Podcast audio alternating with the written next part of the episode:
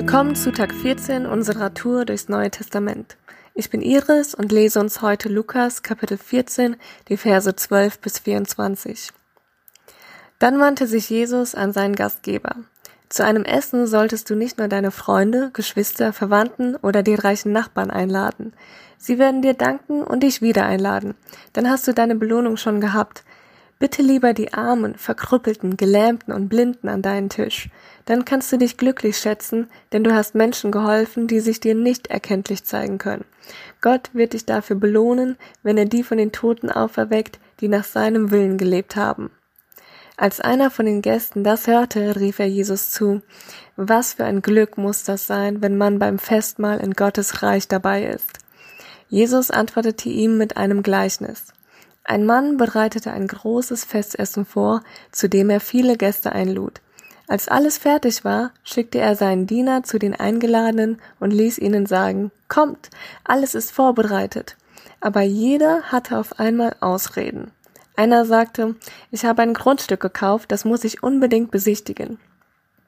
Bitte entschuldige mich. Ein anderer, es geht leider nicht. Ich habe mir fünf Gespanne Ochsen angeschafft. Die muss ich mir jetzt genauer ansehen. Ein dritter entschuldigte sich, ich habe gerade erst geheiratet und kann deshalb nicht kommen. Der Diener kehrte zurück und berichtete alles seinem Herrn. Der wurde sehr zornig. Geh gleich auf die Straßen und Gassen der Stadt und hol die Bettler, Verkrüppelten, Blinden und Gelähmten herein. Der Diener kam zurück und berichtete, Herr, ich habe getan, was du mir aufgetragen hast, aber noch immer sind Plätze frei.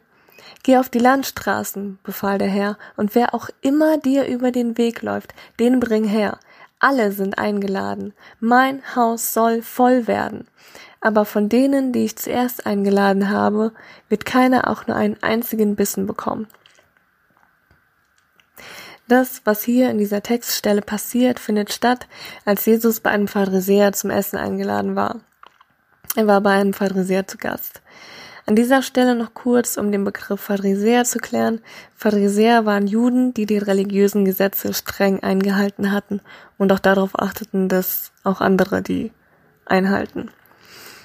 Mm, wenn man sich auch den Text so anschaut, dann ist das, was Jesus am Anfang zum Gastgeber sagt, das, was so zeigt, wie wir Menschen sind, wie wir Menschen einladen und wen wir einladen und in diesem Gleichnis, das Jesus erzählt, sieht man, wie Gott ist, wie Gott einlädt und wen Gott einlädt. Wir Menschen haben unsere Zielgruppe, unseren bestimmten Kreis an Leuten, die wir einladen, mit denen wir uns treffen, mit denen wir Dinge zusammen unternehmen. Leute, die ähnlich sind wie wir. Und bei denen wir davon ausgehen können, dass wenn wir ihnen Gutes tun, sie uns auch Gutes tun werden. Sie können sich dafür revanchieren. Und das, was wir Gutes tun, bleibt nicht ohne Gegenleistung. Jesus allerdings fordert uns zum reinsten Gnadenakt auf, auch die einzuladen, von denen wir sicher sein können, dass sie uns dieses Gute nicht zurückgeben können. Wenn wir sie zum Essen einladen, können sie uns nicht auch einladen, weil sie die Kapazitäten, die finanziellen Mittel nicht haben, um uns in dem Fall ein Essen anbieten zu können. Bei Gott sieht es allerdings so aus. Jeder ist eingeladen. Und trotzdem die Entscheidung steht frei, ob man, ein, ob man die Einladung annimmt oder ablehnt. Die Gründe, die die Leute da in diesem Gleichnis hatten, weshalb sie zum Essen, weshalb sie nicht zum Essen gekommen sind, ähm, erscheinen mir so ein bisschen lächerlich weil es war doch alles fertig. Sie mussten keinen Beitrag leisten. Sie mussten da nicht mithelfen, das Essen nicht mal mit zubereiten, mitschnippeln. Die mussten einfach gar nichts machen. Also das Einzige, was sie tun mussten, um an diesem Essen oder Festmahl teilnehmen zu können, war erstens zu kommen und zweitens einfach nur zu essen. Warum haben sie abgelehnt? Wenn ich mir das so angucke, dann waren ihnen anscheinend andere Dinge wichtiger. Sie hatten andere Prioritäten. Ich frage mich da aber, wie kann man eine Essenseinladung ablehnen? Also bei mir ist das so, ich koche ja sehr ungern. So.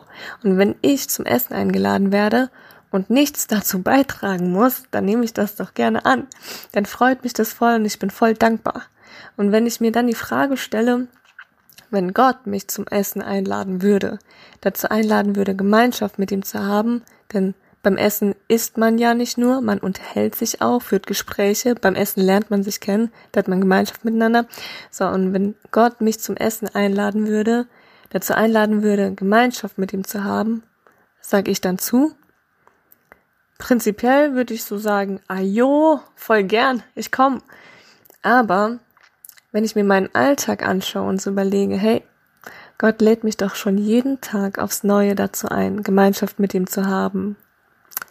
Sag ich dann zu? Und da fällt mir auf, dass ich eben sehr oft nicht zusage, dass ich Gott in irgendeine Ecke des Tages schiebe und so denke, ich muss erstmal noch dieses und jenes erledigen, arbeiten, mich um den Haushalt kümmern, dann bin ich unterwegs oder habe jetzt aber Termine.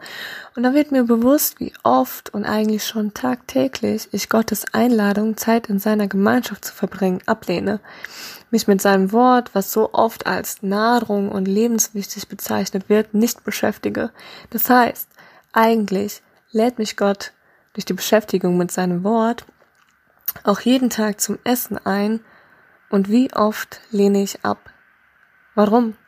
Weil mir anscheinend andere Dinge wichtiger oder als dringender erscheinen, als die Zeit in der Gegenwart Gottes zu verbringen.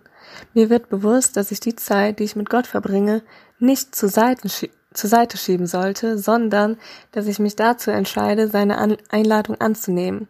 Ich meine, bei Gott steht doch alles bereit, was ich brauche. Hey, und das gilt auch ganz praktisch für dich. Gott lädt auch dich ein, Gemeinschaft mit ihm zu haben, Zeit mit ihm zu verbringen. Gott hat schon alles vorbereitet, was du brauchst. Bei ihm ist es alles zu finden. Bei Gott ist jeder eingeladen. Die Frage ist, nimmst du die Einladung an oder lehnst du ab? Du entscheidest.